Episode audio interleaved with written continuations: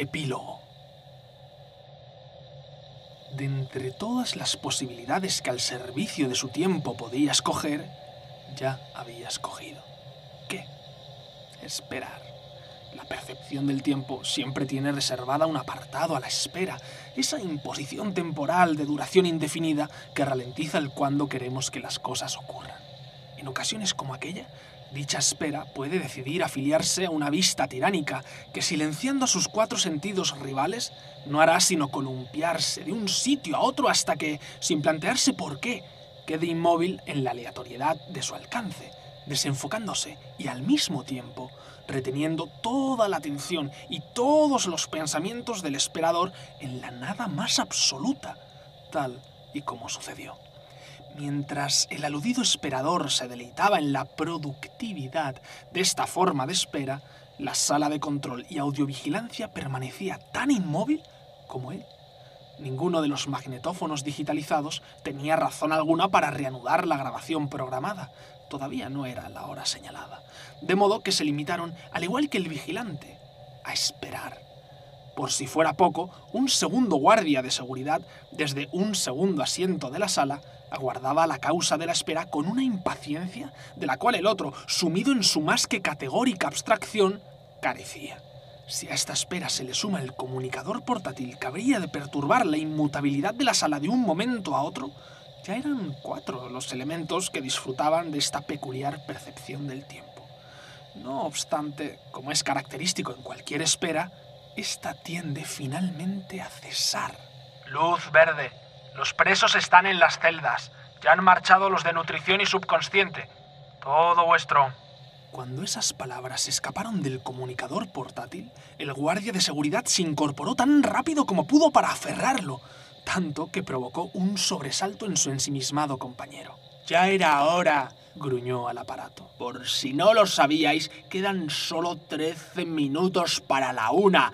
Como no los subáis en un visto y no visto, iremos, como siempre, con retraso. Nunca había habido un retraso, ni lo habría jamás.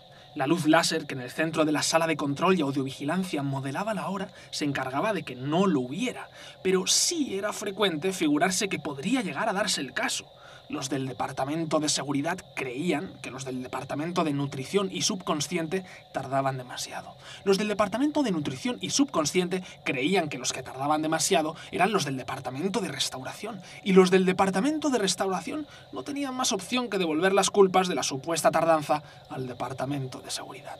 Lo único cierto de todo este ciclo de demoras infundadas era que los presos siempre recobraban el sentido a en punto, para perderlo nuevamente a I-10. Entre esa hora y la siguiente eran devueltos a sus respectivas celdas solidarias, mientras que los del departamento de restauración atendían cualquier inmundicia o desperfecto de las salas.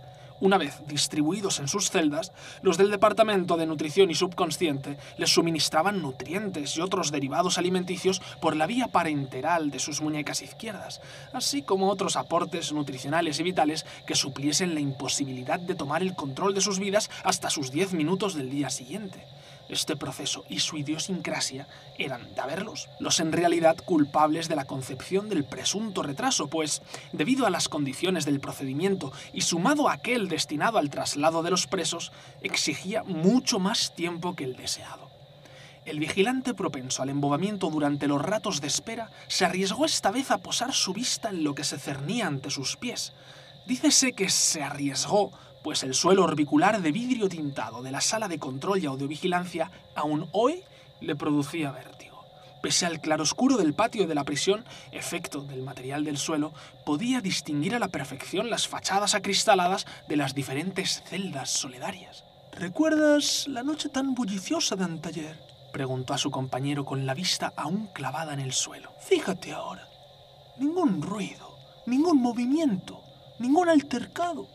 Eso es porque están todos enchufados, si sabes entender a qué me refiero. Y más vale que te acostumbres. Este es el trabajo para el que opositamos, no el otro. Lo sé, pero después de anoche no he podido evitar preguntarme quiénes somos más monstruos, nosotros o ellos. Tras ser testigo de lo que les estamos haciendo pasar, tengo mis dudas. Escucha, he de confesarte que eres un blando tú sabes cómo son. Ya has oído lo que piensan. Conoces lo que han hecho y lo que tenían pensado hacer. Dime una cosa, ¿de verdad vas a ponerte ahora de su lado? El vigilante, acostumbrado a estar absorto en puntos fijos, desprendió su vista del suelo para dirigirla a los haces de luz láser del centro de la sala de control y audiovigilancia. La una de la madrugada estaba al caer. No sé, alegó. Pienso que las cosas podrían hacerse de otra manera. Déjame aclararte lo siguiente. Con estos pirados no hay otra manera. Soledarios, ya has escuchado lo que dicen. Pero alguna de las cosas esas que dicen... ¿Y qué dicen?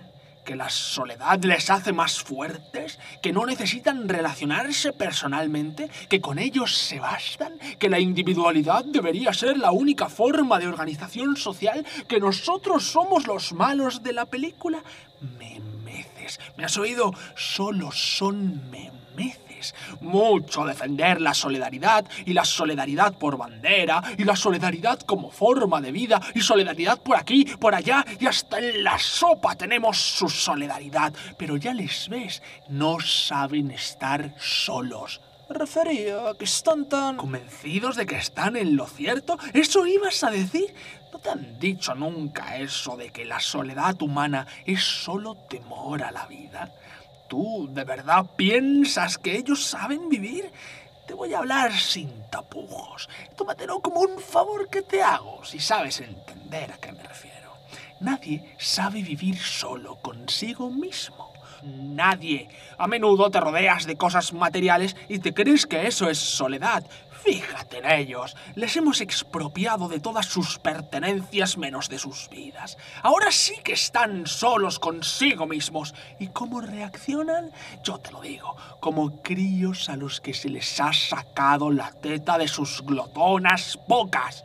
¿Y te crees que son autónomos? ¿Independientes? Por favor, les hemos dado lo que querían. Tienen la libertad, la intimidad y la individualidad para pensar y hacer lo que quieran durante esos diez minutos. ¿Y qué piensan? ¿Qué hacen? Yo te lo digo, nada. Como el viejo proverbio de no dependas de nada o nada dependerá de ti, ¿no? Tú lo has dicho. Y ahí no acaba la cosa. Luego te vienen con cuentos chinos sobre cómo sí y cómo no relacionar. La virtualidad es un arma de doble filo, si sabes entender a qué me refiero. No te engañes, toda relación necesita dos cosas, comunicación y contacto. Somos seres musicales. Los ojos no retienen lo que los oídos, así que ya ves lo útil que es mandar mensajes de texto por norma. Y te digo más, el contacto no es solo sexual, sino presencial. La presencia se siente, ¿sabes? Todos tenemos una memoria presencial, táctil o como te venga en gana llamarla. Que te quitan o te quitas a los demás de tu alrededor. Allá tú. Pero es como cuando te sacan un riñón de joven. Al principio ni lo notas, pero conforme te vas haciendo viejo, adiós muy buenas, si sabes entender a qué me refiero. No sé, el vigilante anudó su vista ahora en el comunicador portátil. A veces parecen tan abiertos a todo, a aprender, a saber, a conocerse. ¿Abiertos? Estarás de broma.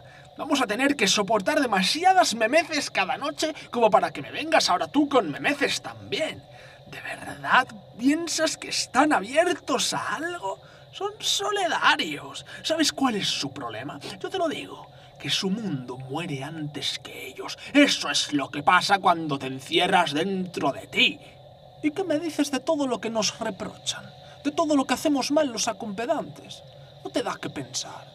Y R que R con defender lo indefendible, que tenemos cosas que mejorar, muchas, no lo niego, ¿quién no las tiene? Pero de ahí a su aclamada solidaridad hay un paso más bien grande, si sabes entender a qué me refiero primero sería... El comunicador portátil que el vigilante había acaparado con su vista creyó oportuno interponerse en la conversación. Luz verde.